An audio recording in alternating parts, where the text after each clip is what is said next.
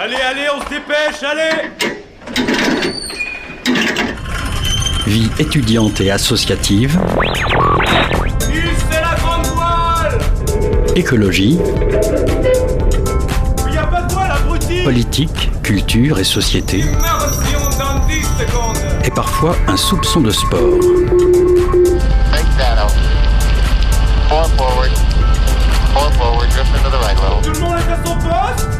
Du lundi au jeudi, 18h-19h, le sous-marin, la quasi quotidienne d'infos de Radio Campus Angers.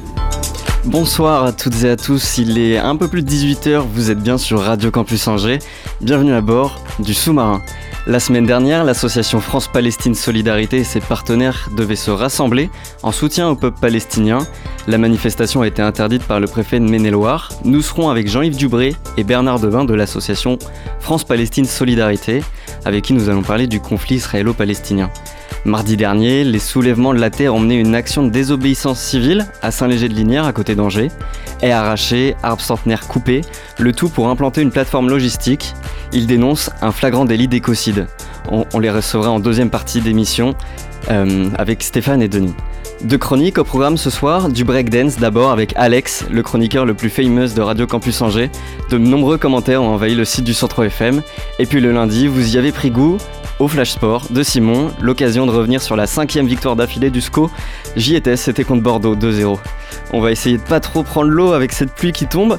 Accrochez bien vos gilets de sauvetage, c'est parti, le sous-marin lève les voiles. 18h-19h, le sous-marin sur Radio Campus Angers. Deux semaines après l'offensive du Hamas contre Israël, les civils sont les premières victimes de ce conflit et le bilan, et le bilan humain est injuste. À Gaza, dans l'hôpital Al-Seifa, les blessés sont pris en charge à même les couloirs, opérés sans, sans anesthésiant, c'est la guerre. Et comme le disait Kerry James dans Avec le cœur et la raison, juste en tant qu'être humain, je ne peux pas me positionner, je peux pas ne pas me positionner. C'est ce qu'on va venir questionner ce soir dans le sous-marin. Nous recevons Jean-Yves Dubré et Bernard Devin de l'association France-Palestine Solidarité. Bonsoir. Bonsoir. Elisabeth Borne vient de déclarer devant l'Assemblée nationale que les Palestiniens ne sont pas le Hamas et que le Hamas n'est pas le peuple palestinien. Selon vous, est-ce que le Hamas est encore légitime à représenter le peuple palestinien? Ben non, je pense que le Hamas est un organisme effectivement qui a, grandi dans le temps, mais aujourd'hui le peuple palestinien n'est pas représenté par le Hamas. Euh, on est D'abord, il faut comprendre que les choses n'ont pas commencé le 7 octobre. Hein, on est fixé là sur ce qui s'est passé d'horrible, d'atroce le, le 7 octobre et ce qui est en train de se passer actuellement à Gaza. Mais en dehors de la question de l'émotion, euh, qui est légitime, on ne peut rien comprendre si on ne regarde pas les choses dans le temps. Voilà. D'où vient le Hamas? Le Hamas qui gère la bande de Gaza depuis 2006. 2006, ça a été des élections qui ont été organisées avec euh, l'observation internationale et qui s'est, semble-t-il, bien monde, euh, tous les observateurs l'ont dit. Sauf que le, le, résultat de ces élections qui étaient réservées au peuple palestinien, c'est le Hamas qui est sorti vainqueur. Et à ce moment-là, la communauté internationale a dit euh, ça ne nous va pas. 2007, le Hamas qui était présent dans la bande de Gaza, on va, on va comprendre après pourquoi, et le Hamas a fait un putsch en quelque sorte et il a éliminé complètement de la bande de Gaza l'OLP, l'Organisation de libération de la Palestine.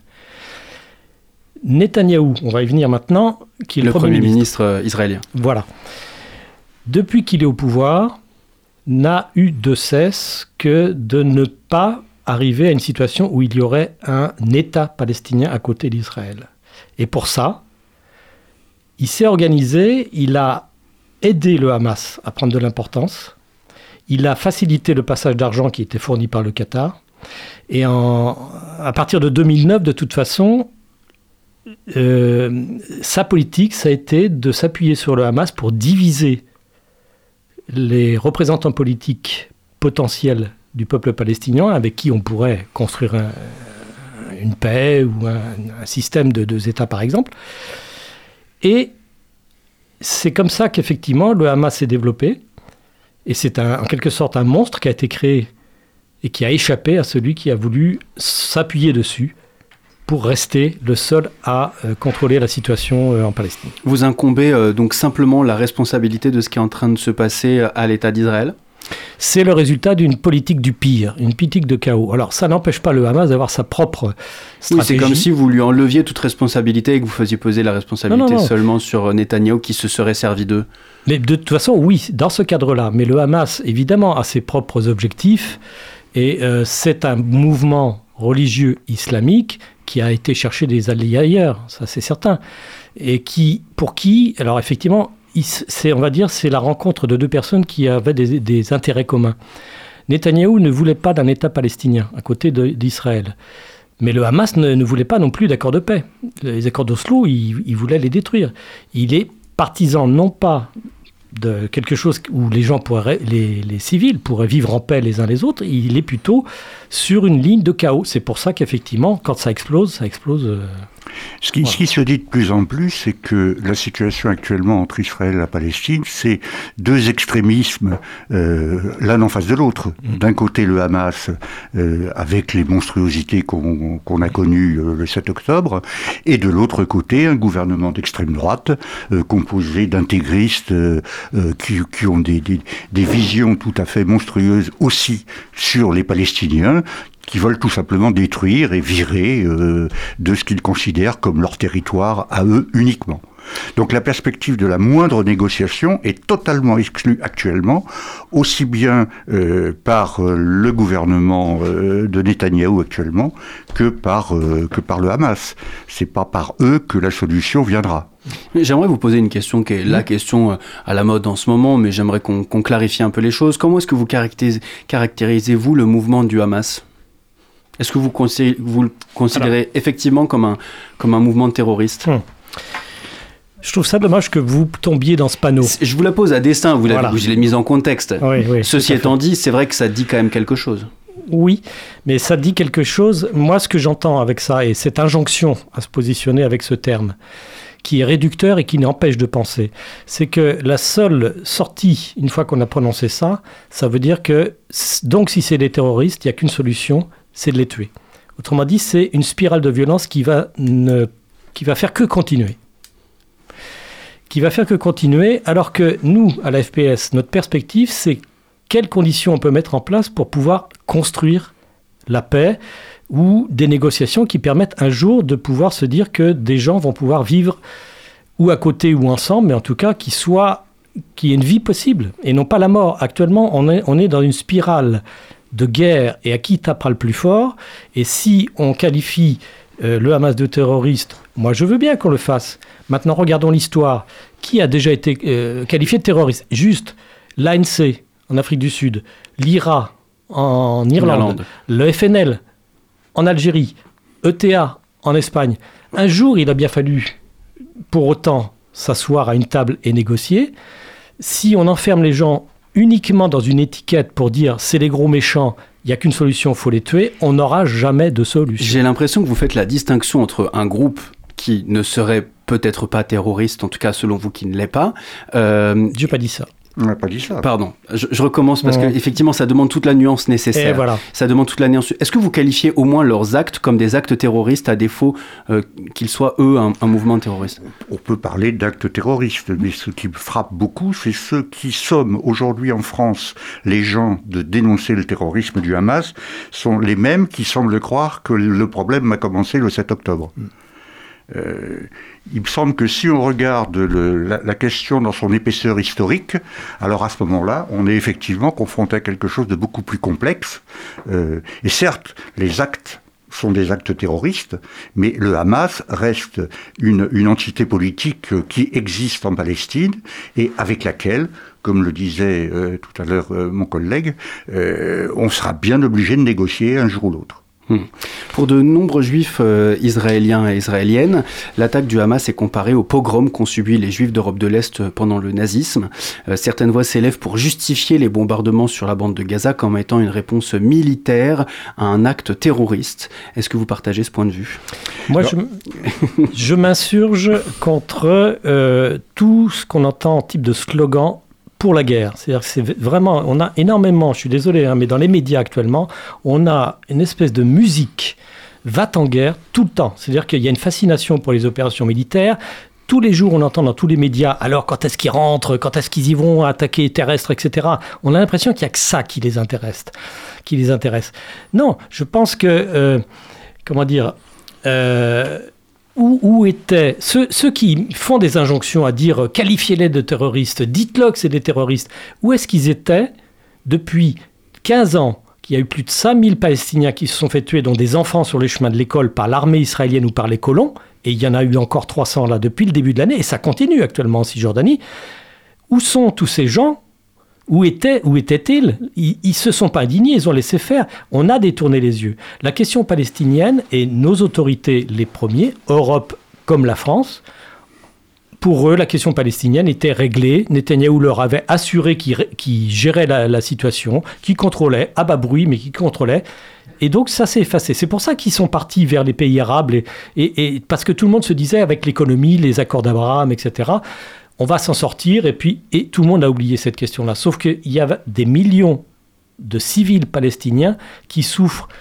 Alors, depuis 70 ans, mais en particulier depuis 67, qui est la date de l'occupation des territoires palestiniens. Il ne faut pas oublier que Israël est un pays d'occupation. Qu'est-ce qu'a dit le général de Gaulle en 67 quand Israël a, est rentré en Cisjordanie et, euh, dans la bande de Gaza? Il a dit voici un pays qui rentre en occupation. Il va y avoir des exactions, des humiliations, des expulsions. Il y aura forcément de la résistance. Et on va l'appeler terrorisme. Eh bien voilà. Il a dit ça en 67 et on y, on y est encore aujourd'hui. Est-ce que vous êtes antisioniste? Ah, belle question.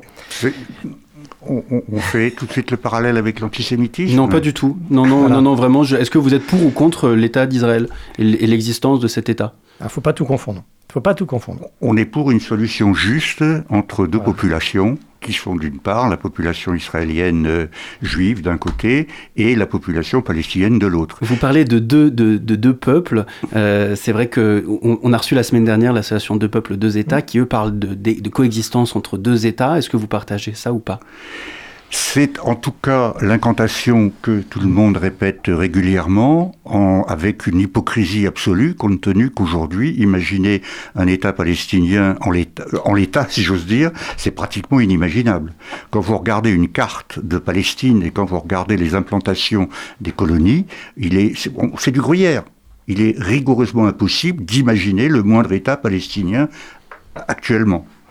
Donc il va sans doute falloir imaginer d'autres solutions, et c'est pas à nous de les trouver les solutions. Non, fait. aux Palestiniens de les négocier avec les Israéliens. Mmh. Mais il y a, y a, des choses quand même qu'il faut, qu'il faut prendre en compte. L'État d'Israël, il est là. Et, et l'OLP l'a reconnu avec les accords d'Oslo, il l'a dit. Même le Hamas a dit en 2017, Israël est un fait, on, on va faire avec. Bon, il se trouve que ça n'a pas pu de toute façon aller plus loin, puisqu'on est parti sur des, des, des questions euh, militaires, et, etc. Mais enfin, euh, l'État d'Israël a voté une loi État-nation en 2018. Hein, vous savez qu'il n'y a pas de constitution en Israël, ce sont des lois fondamentales. Ils ont voté à la Knesset, et c'est Netanyahou qui l'a fait passer. Knesset, c'est l'Assemblée nationale, L'Assemblée nationale euh, israélienne. israélienne. Il a fait passer cette loi État-nation du peuple juif qui dit que les seuls qui ont la, possibilité de, revendiquer l'autonomie, ce sont les juifs en Israël. Voilà. C'est-à-dire que c'est un État qui, de toute façon, considère que les seuls, euh, les seuls à autorisés à avoir la pleine citoyenneté sont les juifs. Les chrétiens et les musulmans, les druzes, etc., n'arrivent qu'après. Avant, on avait les deux langue, l'arabe et l'hébreu à égalité. Depuis cette loi État-nation 2018, seul l'hébreu est valable, l'autre n'étant qu'accessoire. Voilà. Et tout est organisé comme ça. Hein. Donc, il y a ça.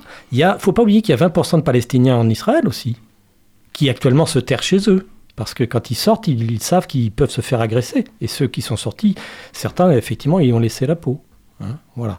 Donc, la société israélienne est actuellement fracturée. Alors certes, ils ont voté, ils, se sont retrouvés avec un gouvernement euh, qui avait, dans lequel sont rentrés des ministres fascistes, qui s'annoncent comme tels, homophobes, suprémacistes. euh, et qui ont poussé, puisqu'en fait ils représentent les colons qui sont en Cisjordanie, qui ont poussé les colons en fait à, prendre toute la place. Voilà. Euh, je ne sais pas si vous le savez, mais Itamar Ben-Gvir, qui est le, ministre de la Sécurité, a distribué 15 000 fusils d'assaut aux colons. Là, après le 7 octobre. Je veux dire, si on veut mettre le feu dans un territoire, on ne fait pas autrement. C'est-à-dire que la guerre civile, les Israéliens eux-mêmes le disent, on pensait que la guerre civile, chez nous, ce serait pas possible parce qu'on a des institutions, on a une démocratie, etc. Aujourd'hui, les mêmes disent, on n'est plus sûr de rien. La flambée de violence entre Israël et le Hamas à Gaza provoque une véritable onde de choc dans certains pays arabes aujourd'hui euh, à travers le monde, mais aussi en France. Les propos et actes antisémites sont de plus en plus nombreux, des manifestations dont la vôtre sont interdites par peur de débordement, et évidemment euh, l'assassinat de Dominique Bernard, professeur de français à Arras, en réponse à une réponse probable à un appel euh, des autorités du Hamas. Comment faire la distinction entre le soutien aux populations civiles gazaouis et toutes ces exactions illégales qui se présentent comme euh, en soutien d'un mouvement. Je pense qu'on fait d'abord l'amalgame un peu rapidement entre des choses qui n'ont pas obligatoirement à voir entre elles. Et il me semble que la façon de comprendre en quoi le soutien à une population gazaoui est pertinent, c'est tout simplement à écouter les discours qui sont tenus notre discours. C'est un discours pour déboucher rapidement sur un cessez-le-feu et engager des pourparlers de paix, euh, de reconnaissance réciproque des, des, deux cultures. Euh, donc euh, la question centrale, elle est là pour l'instant. moi, je suis frappé de voir, vous, vous faisiez référence au, aux, manifestations qui ont, pu être interdites euh, par le préfet euh, qui craignait euh, des débordements ou que sais-je encore. Je voudrais simplement vous faire deux citations de l'arrêté du préfet concernant la, la manifestation qu'on devait faire la semaine dernière et qui a été interdite. Première citation, la manifestation envisagée par la FPS vise à légitimer des actions de nature terroriste. C'est complètement hallucinant et c'est irrecevable nous concernant. Deuxième Est-ce que vous pourriez nous rappeler le mot d'ordre de la manifestation? Alto massacre au pluriel deuxième, euh, deuxième justification du préfet qui est peut-être encore plus hallucinante, une manifestation de soutien au peuple palestinien constitue en elle-même une atteinte à la dignité humaine. C'est à tomber de sa chaise quand même de dire des choses pareilles. Hein. Donc, et c'est c'est une formulation qu'on retrouve en coupé-collé dans d'autres régions. Le préfet de Rennes, le préfet du Tarn-et-Garonne ont utiliser exactement les mêmes formulations qui sont d'inspiration directe du ministère de l'Intérieur. Alors, j'ai rencontré le cabinet du préfet aujourd'hui. On a eu l'occasion donc d'exprimer effectivement notre indignation en disant que c'était des, qualificatifs mensongers et diffamatoires. Et donc, euh, j'ai pu dire aussi que ça a un effet qui est le contraire de ce qu'ils disent vouloir éviter. C'est-à-dire que on n'arrête pas de nous dire il faut euh, l'union de la nation, ne pas importer le conflit. Ce conflit, nos politiques n'arrêtent pas de l'importer eux-mêmes. C'est-à-dire qu'ils font des liens là où il n'y a pas forcément à en faire de façon immédiate et systématique. Voilà. Donc nous, ce qu'on dit, c'est que si on veut un jour aller vers une solution qui soit plus pacifique, qui sorte des questions de guerre, il faut arrêter euh, de, désigner des adversaires. Là, actuellement, quand on fait ça, quand on interdit une association en la désignant de cette manière-là, on lui met une étiquette et on veut la faire taire. Ce que euh, j'ai dit au cabinet du préfet, c'est que à mépriser les corps intermédiaires, les associations, les, syndicats et les partis politiques, on récolte effectivement de la violence. Nous, nous sommes une, une association responsable. On est capable effectivement, en portant la voix de tous nos adhérents et les gens qui partagent l'idée de cette cause qui est juste, eh bien, ça permet effectivement de pouvoir éviter les débordements et les violences. Voilà. Alors évidemment, on ne maîtrise pas tout. On n'est pas partout et on ne peut pas tout maîtriser. Mais néanmoins, si on nous disqualifie, nous, alors qu'on est, je pense, l'un des organismes qui est le plus pointu sur cette question, je pense que ça, comment dire, c'est aller à l'encontre de ce qui, encore une fois, est, dit par ailleurs sur le plan général en disant euh, restons unis, euh, on veut, on veut pas de violence, etc. Faut pas parler de ça là-bas. Non, il faut en parler pour expliquer. L'émotion, on a, on a appelé à manifester le 19. Ça a démarré le 7 octobre, on a appelé le 19. La première semaine, on n'a pas bougé. On s'est dit, de toute façon, on est dans l'émotion, le recueillement. Les gens ne vont pas comprendre, ils vont pas écouter ce qu'on peut dire sur la question de l'analyse et de comprendre sur le long terme. Maintenant, visiblement, il faut y aller parce qu'il y a une énergie du côté des, jeunes générations qui sont en demande de manifester quelque chose qu'ils ressentent et qu'ils trouvent injuste. Les bombardements de populations civiles à ce, à ce niveau-là, c'est insupportable. Et ils veulent le dire.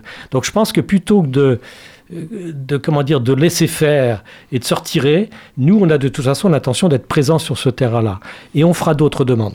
Il, me restait plein de questions à vous poser, euh, cependant l'heure tourne. J'ai juste peut-être une dernière euh, question euh, pour vous.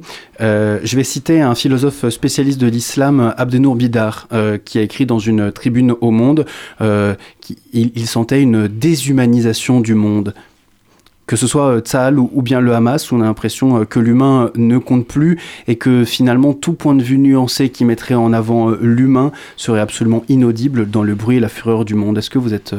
Bah, Qu'est-ce qu'on constate? C'est que le, le, ministre de la Défense israélien a qualifié les Gazaouis d'animaux. Quand on commence à attribuer ce genre de qualificatif à des êtres humains, euh, il y a d'autres périodes qui l'ont montré, c'est que euh, effectivement on cherche à les éliminer. Euh, la représentation, par exemple, d'Israël qui est, portée par Israël depuis très longtemps, c'est nous sommes une villa luxueuse au milieu d'une jungle. Et dans cette jungle, qu'est-ce que vous trouvez? Des sauvages et des animaux. Bon, à partir de là, si on a cette représentation, c'est sûr que euh, on peut bien se demander dans la tête de ces gens, est-ce que tous les êtres humains se valent? Donc, qualifier des êtres humains d'animaux, c'est vraiment vouloir aller vers quelque chose qui est destructif. Donc, ça, mmh. on peut pas. Ce, ceci étant dit, je pense que le Hamas a à peu près la même conception de. de Mais bien sûr, on l'a dit, c'est oui. des extrêmes qui se rejoignent. Mmh. Ils, sont, ils sont dans une, une logique de chaos. Alors, une logique de chaos, mais néanmoins. Euh, les, les, fameux ministres Itamar Ben-Gvir et, et, et Bezalel Smotrich qui sont rentrés au gouvernement, ils disent que la démocratie ne les intéresse pas. Eux, ce qu'ils rêvent, c'est une théocratie. Et voyez, on dit le Hamas, c'est comme Daesh. On l'a entendu plein de fois et nos, dirigeants politiques l'ont dit. Oui, mais les gens qui sont au gouvernement d'Israël sont sur une ligne qui viserait à instituer en Israël une théocratie. Alors je ne dis pas que ça va se faire et que les gens sont d'accord avec lui, mais ça veut dire qu'on a là des idéologies qui se ressemblent, qui sont face à face, mais qui sont des idéologies de mort. Voilà. Et nous, ce qu'on défend, c'est qu'on a, pendant ce temps-là, des gens, des civils, qui meurent sous les bombes tous les jours, et là, sous les bombes. Mais en Cisjordanie, je peux vous dire que pour vivre en Cisjordanie depuis des décennies, euh, en étant confronté à de la violence en permanence, pourquoi il y a eu des intifadas? C'est aussi pour ça. C'est-à-dire que quand vous avez un pays qui a une armée qui est surarmée et qui a toute la force, les gens, qu'est-ce qu'il leur reste? Leurs yeux pour pleurer Leurs mains Des cailloux Et les cailloux, ça vaut la mort semble-t-il. Merci beaucoup. Merci Jean-Yves Dubré et euh, Bernard Devin de l'association France-Palestine Solidarité d'avoir répondu à nos questions. 18h-19h, le sous-marin sur Radio Campus Angers. Salut Alex. Bonjour Martin. Tu vas bien? Très bien, merci. Alors c'est toi la star? C'est ça, ouais, pour ma deuxième chronique, apparemment. Ils, ils viennent d'où tous ces commentaires qu'on a reçus? Alors, il y a eu un seul commentaire, hein, donc euh, plus, plus, beaucoup plus, d'accord. Euh, non, non, bah, c'est pas de ma faute. C'est pas moi, j'ai pas insisté. oui, parce qu'il y en a eu, sur, il y en a en plus sur différents articles, dans vraiment la star totale sur notre site internet, euh, Alex. Aujourd'hui, tu vas nous présenter la toute nouvelle discipline pour les prochains Jeux, les prochains Jeux Olympiques de Paris 2024, le breakdance, appelé couramment par le grand public le breaking. C'est ça, exactement. Une chronique que euh, je peux nommer de la rue jusqu'aux Jeux Olympiques. Hein, c'est la belle histoire euh, de cette discipline.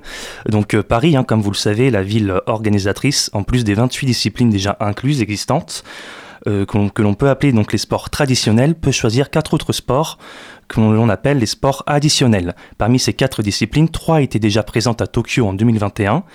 Euh, le surf, l'escalade et le skateboard, où le succès était au rendez-vous, hein, dû à la curiosité et à la nouveauté de, ces nouvelles disciplines. Mais voilà, nous le savons depuis un petit moment déjà, les organisateurs ont choisi avec en tête d'affiche Tony Estanguet, euh, l'ancien triple champion olympique de canoë, a opté donc pour le breakdance, appelé plus couramment le breaking, à l'inverse par exemple du karaté. Euh, donc Tony Estanguet, hein, qui je le rappelle est le président du comité d'organisation des Jeux, avait justifié son choix lors d'une interview sur France Info il y a quelques temps. Je le cite, on va chercher des sports qui cartonnent aujourd'hui sur les réseaux sociaux et que les jeunes regardent énormément. Il avait dû répondre à cette question pour euh, tenter d'éteindre euh, un début de polémique autour de la non-participation du karaté, car certains commençaient déjà à s'insurger, y compris des, athlètes, hein, donc des karatékas. Voilà. Certains étaient déçus tout de même de ne pas retrouver dans cette liste euh, la pétanque, un sport très apprécié des Français avec euh, plus de 255 000 licenciés en 2022, ce qui aurait pu faire un joli clin d'œil. Mais voilà, la décision a été prise. Revenons plus en détail sur le breakdance. Donc le breaking est un style de danse, hein, vous le savez, qui s'est développé aux États-Unis pendant les années 70, une danse qui se passe le plus souvent au sol avec de nombreuses figures, des figures complexes à réaliser. Né dans la rue, loin des codes, plus précisément dans le quartier du Bronx à New York, le breaking est issu de la culture hip-hop. Il se démarque par sa dimension acrobatique impliquant des rotations, des flips, des figures au sol et autres mouvements complexes comme j'ai pu le dire. Lors des Jeux de Paris 2024, la compétition de breaking sera composée de deux épreuves sur deux journées, deux journées pardon, une féminine et une masculine, donc le 9 août pour les filles et le 10 août pour les garçons. Donc les dates à retenir, en tout cas moi voilà, elles sont déjà notées dans mon agenda. Nous pourrons voir respectivement 16 B-boys et 16 B-girls s'affronter dans des battles euh, dans des battles pardon, spectaculaires en un contre un. Donc voilà, c'est vraiment c'est un concours en individuel.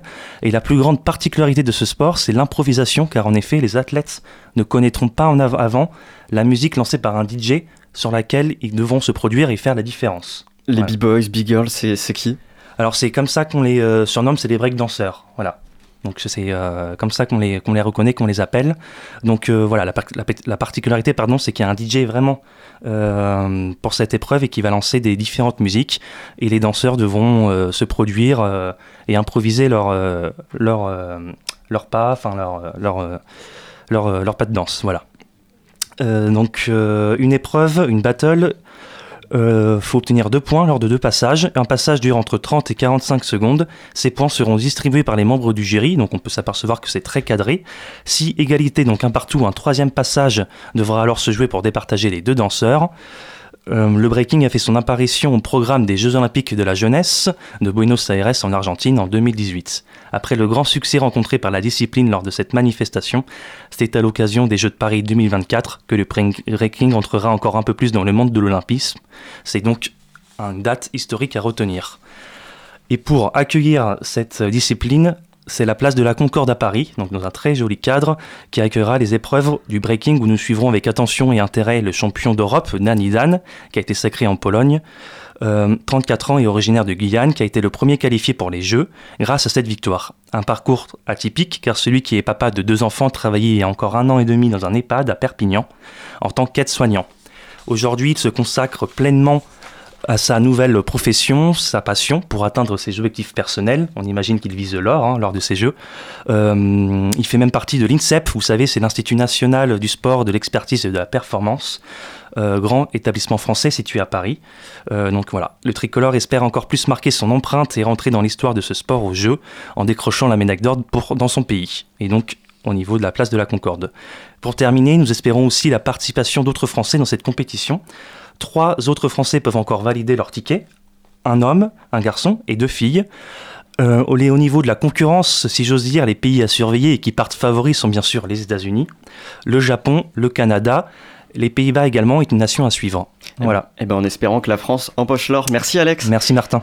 Euh, j'ai bossé toute la matinée avec la dernière playlist de Radio Campus Angers dans les oreilles. J'en profite pour vous dire qu'elle est disponible un peu partout sur Spotify, Deezer, YouTube. Elle se nomme Playlist Septembre 2023. Donc foncez l'écouter. Et en attendant, on se lance Sababa 5 et Caneille. Euh, Dogan se bigan.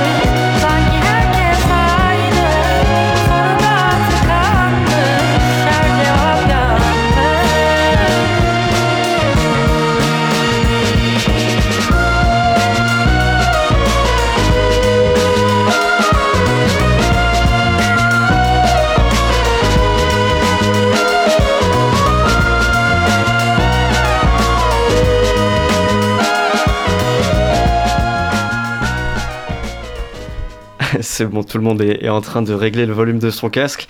Euh, c'est pas parce que la musique était nulle et qu'on voulait absolument la, la couper, hein, c'est ça, Alice. Salut, euh, sal salut. Du coup, bon, super euh, cette petite musique, turque ce soir. Euh, merci, merci Martin. Donc bonsoir euh, Stéphane et Maxime, euh, des membres des Soulèvements de la Terre. Nous sommes honorés de, vous avoir avec nous ce soir. Donc le, le, 17 octobre, vous avez organisé une action contre le chantier à Saint-Léger-sur-Linière, en pénétrant notamment sur les lieux il est prévu l'agrandissement des zones d'activité. Euh, en, en, quoi investir les lieux a une dimension essentielle dans, dans la lutte? Euh, Bonsoir déjà. Bonsoir, euh, tout le monde m'entend, c'est bien? Ouais, super. Je m'entends pas bien. Ah mince. Bah, vous, vous, non, pouvez, non, vous, pouvez, continuer. Ok. oui, alors en fait, à Saint-Jean-de-Linière, on a été alerté par des, des citoyens euh, donc c'est sur la zone euh, Angers-Atlantique, euh, qui est déjà une zone où il y a beaucoup d'entrepôts logistiques notamment. et en fait, c'est une zone de, de, 6 hectares. Ça y est, je m'entends, merci. C'est une zone de 6 hectares euh, qui euh, représentait un îlot de biodiversité euh, très important sur une, une zone globale, qui une zone de, naturelle, classée SNIEF, zone naturelle d'intérêt faunistique et floristique. Et euh, il y avait trois grandes haies. Il y avait des chênes centenaires, il y avait un boisement aussi. Et en fait, euh, on est arrivé, donc les haies étaient déjà coupées. On a vu des énormes souches. Euh, et, et, ensuite, on est venu plusieurs fois pour voir l'avancement du chantier. Et c'était assez terrible de voir qu'en dix jours, en fait, tout est ravagé, une zone comme ça. Après, on, on, a regardé un petit peu euh, dans les détails et en fait, euh, c'est une zone où il y a six espèces protégées, notamment le grand capricorne. Il n'y a pas eu d'inventaire vraiment sérieux sur les chauves-souris, par exemple. Et il y a surtout eu un avis de scientifique défavorable sur la zone du Conseil scientifique des Pays de Loire euh, au niveau environnemental. Et euh, oui, bonsoir également. Du coup, je voulais compléter sur le fait que pourquoi aller, euh, pourquoi aller sur cette zone alors qu'on sait qu'elle est déjà dédiée à un aménagement, euh, que le, les travaux sont prévus depuis longtemps. En fait, c'était aussi, euh, c'est aussi histoire de pointer l'artificialisation des sols dans, dans le sur Angers-Loire Métropole, enfin dans le département en général, et de pouvoir pointer le fait de, l'accaparement des terres comme ça sur, sur le territoire pour des projets qui sont en cours d'études et euh, faire le parallèle avec d'autres projets qui, sont menés. Parce qu'il y, a quelque chose qui a été mis en place. Euh, vous arrivez, c'est des citoyens qui vous ont, euh, interpellé. Euh, Est-ce qu'il y a eu, enfin souvent, il, se crée des, collectifs et, après des procédures judiciaires. Est-ce que c'est le cas là à Saint Là, clairement, c'est trop tard puisqu'on est arrivé, on a été prévenu trop tard. on serait arrivé avant le début des chantiers, on aurait peut-être pu faire quelque chose. Là, on savait que c'était trop tard, mais c'était surtout symbolique. Euh, de montrer le décalage abyssal entre le discours euh, d'Angéloire Métropole sur la transition euh, écologique. J'ai envie de vous lire moi, une citation de, de M. Béchu. En fait, M. Béchu est, est, venu à Radio Oxygène début octobre pour faire une interview. et il a fait une très très belle citation qu'il aurait pu reprendre presque des soulèvements de la Terre. je, vais, je vais vous la lire parce que c'est assez intéressant de mettre en, en parallèle euh, avec... Euh, Angers, la plus verte de France. Voilà, Angers, la plus verte de France. Donc, euh, Monsieur Béchu a déclaré à Radio Oxygène le 6 octobre dernier, continuer comme avant, ce serait saccager nos paysages, menacer notre agriculture, fragiliser la biodiversité. On ne peut pas continuer à faire des zones d'activité, des lotissements qui s'étendent à perte de vue, il faut qu'on soit plus économe de l'espace qui nous nourrit. En vrai, alors un peu plus loin, en vrai, il faut regarder, il faut écouter les scientifiques, il faut écouter les acteurs de terrain. Donc voilà, ça, ça représente un peu un exemple, hein, parmi d'autres, du décalage entre les discours et les actes. On est en plein dans la communication.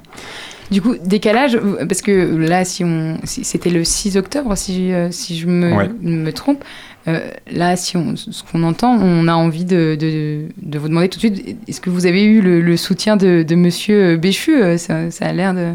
Écoutez, il est, encore euh, vice-président d'Angéloire Métropole, il me semble.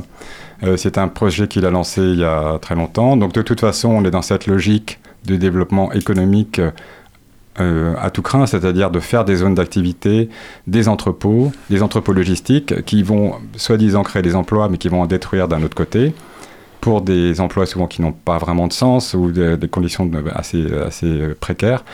Euh, et donc nous, nous ce qu'on défend, c'est les conditions d'habitabilité de la terre en général, en, en- s'opposant à des projets locaux. Et si on veut maintenant élargir, on a cette zone d'activité qui est artificialisée, mais en fait, c'est pour montrer que, par exemple, sur la zone Nouvelle-Océane, on a fait une grosse action, là, on peut encore se battre.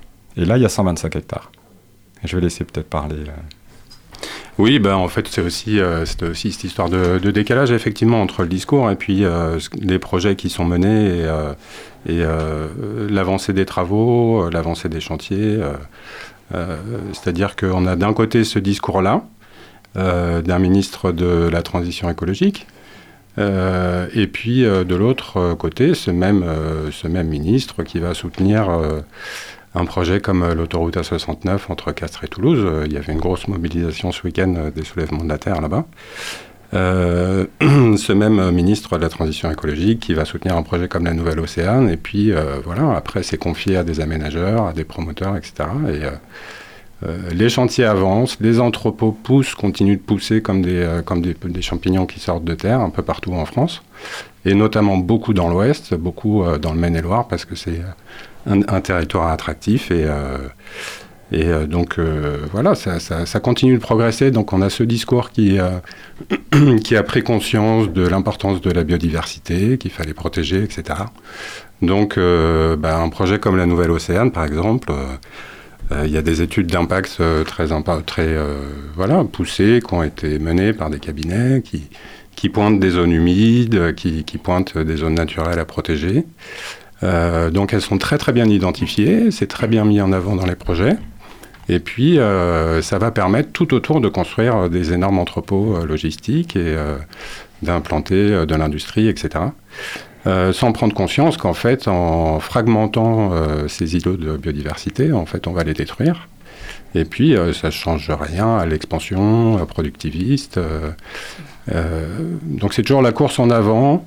Avec une, euh, on a mis un petit peu de peinture verte sur les bâtiments et puis on dit voilà, on protège, mais en fait euh, le discours a changé, mais dans les faits, euh, dans les faits, l'artificialisation des sols en France, elle est stable depuis 2015, elle n'a pas bougé.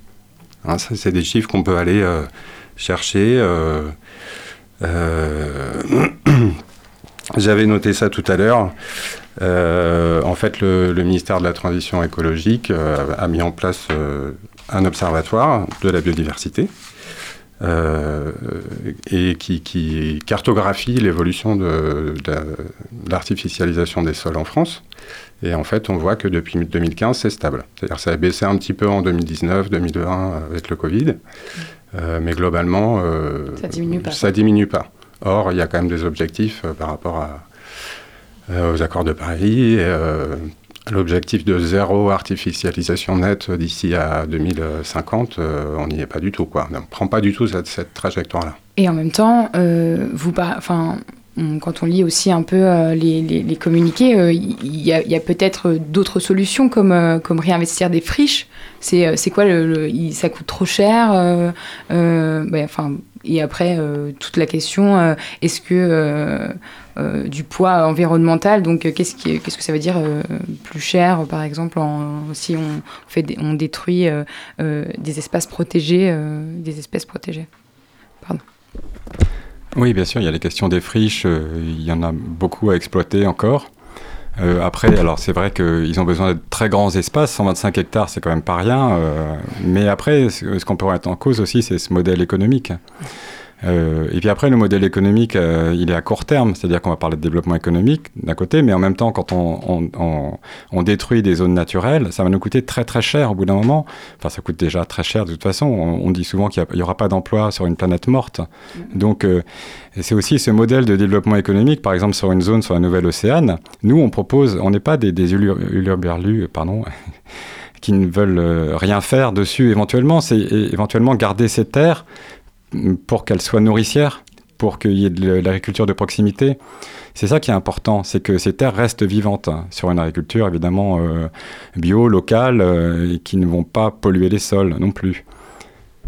Et donc, euh, à travers les luttes contre l'artificialisation des terres, renaît un discours fort et, impactant contre le capitalisme qui, qui avait autrefois été investi par euh, les partis politiques, les discours politiques qui semblent de plus en plus euh, lissés.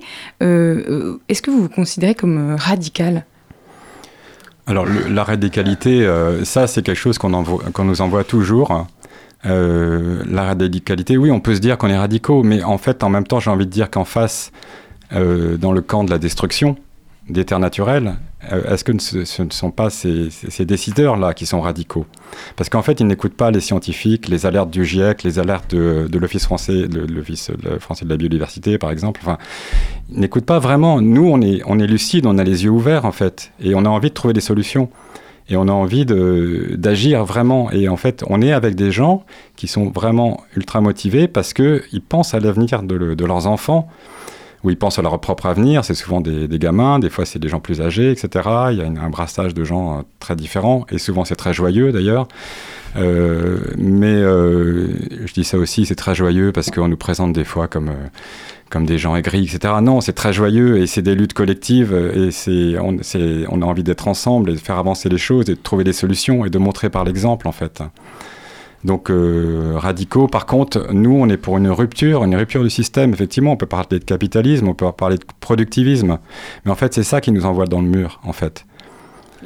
Comment ça, ce qui vous envoie dans le mur le, la- la- Pardon. Oui, je voulais Allez. juste euh, compléter euh, par rapport à cette histoire de radicalité. Moi, je, je, enfin, je, je trouve qu'on n'est pas du tout dans la radi- radicalité, on est, on est vraiment dans une forme de, de légitimité, en fait. Euh, C'est-à-dire que les, soulèvements de la Terre, euh, c'est pas une association, pas, ça n'a pas d'existence juridique. Euh, par contre, ça regroupe des centaines et des centaines de collectifs, d'associations, mais aussi de partis politiques, de syndicats, euh, des élus. Et d'ailleurs, des élus, on en côtoie, on en fréquente, on va parler avec eux. et en fait, on a, voilà, c'est une dynamique citoyenne, mais citoyenne au sens large, qui, inclut aussi des partis politiques. Et euh, donc, c'est vraiment une question de légitimité. Ce qui pousse éventuellement à la radicalité, c'est qu'au bout d'un moment, euh, quand vous avez sur certains projets euh, des, recours euh, juridiques, des pétitions, euh, des lettres ouvertes, des manifestations, euh, des avis scientifiques, euh, des, tribunes, etc., et que euh, vous voyez que rien ne change sur certains projets en particulier, et globalement sur, euh, le, système, euh, ça pousse à une forme de radicalité. Bon, bah, j'ai été un peu rattrapée par le temps. J'avais encore plein de questions à vous poser. Et, euh, Ah, t'as pas été la seule, Hugo, Ah ouais, euh, je juste un peu de- je, suis un peu, je suis un peu déçue parce que j'en avais une. Je vais juste poser une minute parce que je, je- je l'aimais bien celle-là.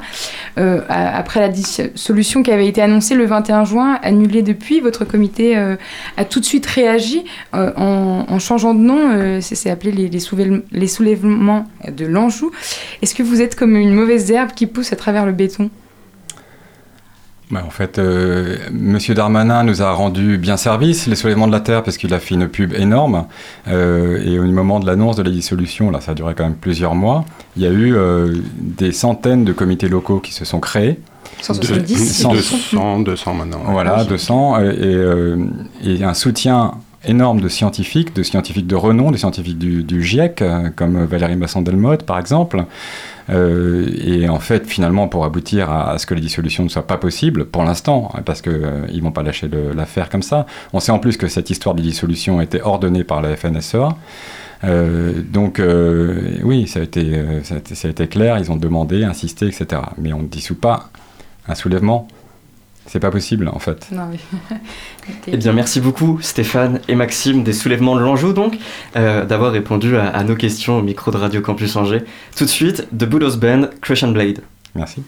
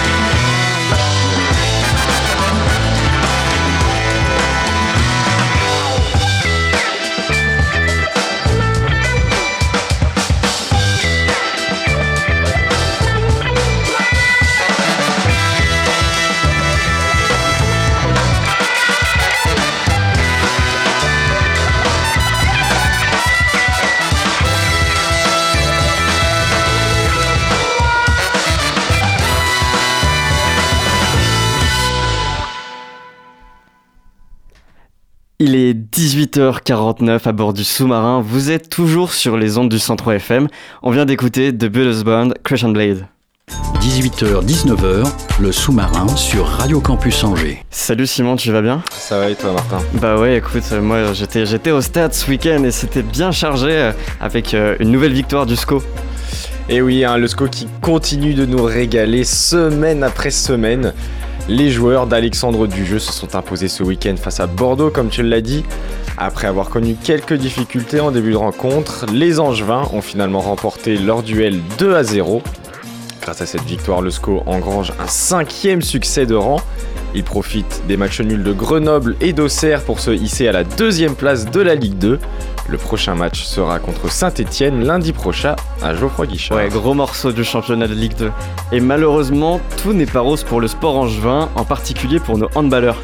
Angers a affronté Célesta vendredi dernier et tout ne s'est pas déroulé comme on l'aurait souhaité. Les Angevins se sont en effet inclinés 31-28. Ils ont toujours été maintenus à distance au score et ils n'ont jamais pu mener. Ils se retrouvent ainsi à la dixième place du championnat de Pro League. Le SCO tentera de se relancer vendredi contre Villeurbanne, les 12e du championnat. Allez, on file sur la glace pour retrouver nos Ducs qui, eux, ont de bons résultats. Nos hockeyeurs accueillaient vendredi dernier les joueurs de Nice. Ils ont facilement relevé le défi en s'imposant 4 buts à 1. Les Ducs sont désormais installés à la tête du championnat avec 33 points.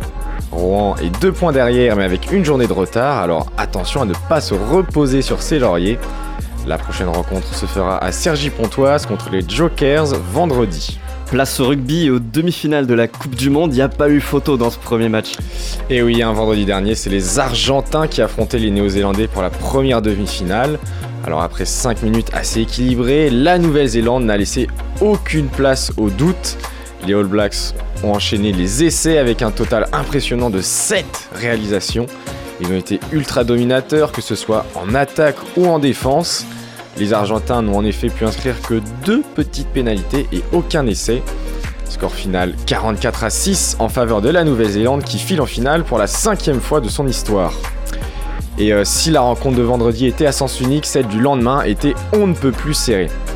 L'Angleterre affrontait les controversés tombeurs de l'équipe de France, l'Afrique du Sud. Après un début de rencontre assez brouillon, c'est l'Angleterre qui menait 12-6 à la mi-temps. Mais c'était sans compter la ténacité des Sud-Africains qui sont revenus en fin de partie pour l'emporter d'un petit point, 16-15. La nation arc-en-ciel rejoint donc la Nouvelle-Zélande pour une bataille pour un quatrième sacre. Le match de la finale aura lieu samedi à 21h. En attendant, plusieurs polémiques secouent cette édition 2023 de la Coupe du Monde de rugby. En effet, et celle qui vient en premier, c'est bien sûr celle de l'arbitre Ben O'Keefe. L'arbitre néo-zélandais est encore dans l'œil du cyclone après avoir pris des décisions contestables en fin de match entre l'Angleterre et l'Afrique du Sud. Certains n'hésitent pas et lui reprochent d'avoir fait gagner l'Afrique du Sud, à l'image de l'ancien champion du monde anglais, Lawrence Dallaglio. Une polémique qui ne fait que grandir après les erreurs que l'arbitre avait commises lors du match contre la France. Et puis la deuxième polémique, qui est peut-être plus grave encore, c'est celle de potentielles injures racistes proférées par un joueur sud-africain. Pendant la demi-finale, l'anglais Tom Curry s'était plaint à l'arbitre d'une insulte que lui aurait dit Bongi Mbonambi, le talonneur sud-africain. Ben O'Keefe lui avait alors dit de ne rien faire et le match avait continué. Mais face à l'ampleur que cette affaire prenait par la suite, World Rugby a annoncé qu'elle examinait officiellement la situation. Et maintenant, on se déplace en Suède où, chose rare, même moi en lisant la phrase, ça me fait plaisir, un Français a gagné un tournoi de tennis. Et oui, une fois n'est pas coutume, mais c'est Gaël, mon fils, qui s'est bien imposé hier en finale de l'ATP 250 de Stockholm face au russe Pavel Kotov. Il a remporté le match en 3 manches, 4-6, 7-6, 6-3 en 2h35 de jeu. À 37 ans, et oui, hein, il faut le noter, il remporte le 12e tournoi de sa carrière. Son dernier titre remonté à janvier 2022 à l'ATP 250 d'Adélaïde en Australie. Cette victoire permet au joueur français de réintégrer le top 100 mondial. Il jouera à nouveau demain, mais cette fois au tournoi de Vienne, et ça sera contre l'Allemand Daniel Altmaier. Bah écoute, merci Simon, on te retrouve mercredi dans ta gueule Coubertin? Euh, Pas cette semaine malheureusement, mais peut-être un peu plus prochaine. tard alors. Le sous-marin termine sa traversée sur les ondes de Radio Campus Angers. Merci à Éléonore à la technique, merci à Hugo à la coordination et merci à Étienne à la programmation. Évidemment, je ne vous oublie pas, merci à toutes et à tous de nous avoir suivis. Nous on se retrouve dès demain sur le 103 FM. Alors restez bien à l'écoute de Campus et d'ici là, n'oubliez pas, les bonnes ondes, c'est pour tout le monde.